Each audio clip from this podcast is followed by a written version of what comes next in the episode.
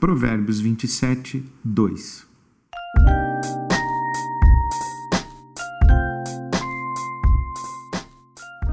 Deixe que outro elogie e não sua própria boca. Alguém desconhecido e não seus próprios lábios. Falar bem de si mesmo é pecar contra a modéstia. Essa capacidade de não se impressionar consigo, ser despido de vaidade a respeito das próprias conquistas e virtudes.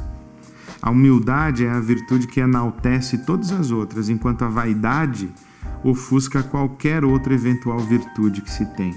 A autopromoção, hoje chamada de marketing pessoal, consta dos manuais de gestão de carreira como sinônimo de autoconfiança, autoimagem, autoimagem positiva, segurança.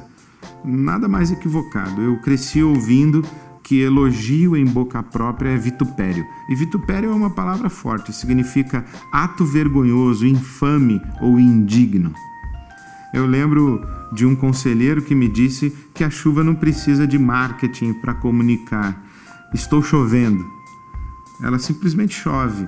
E depois desse comentário, ele, ele completou: Vai chover, meu filho, vai, vai chover.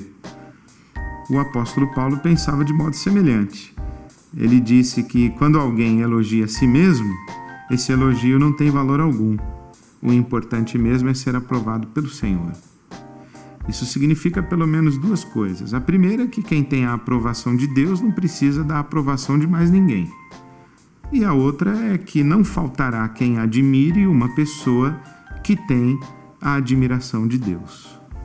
Então, seja simples. Deixe que outros lábios falem bem de você, principalmente os lábios de Deus. Esse é mais um provérbio sobre viver porque viver é mais que sobreviver.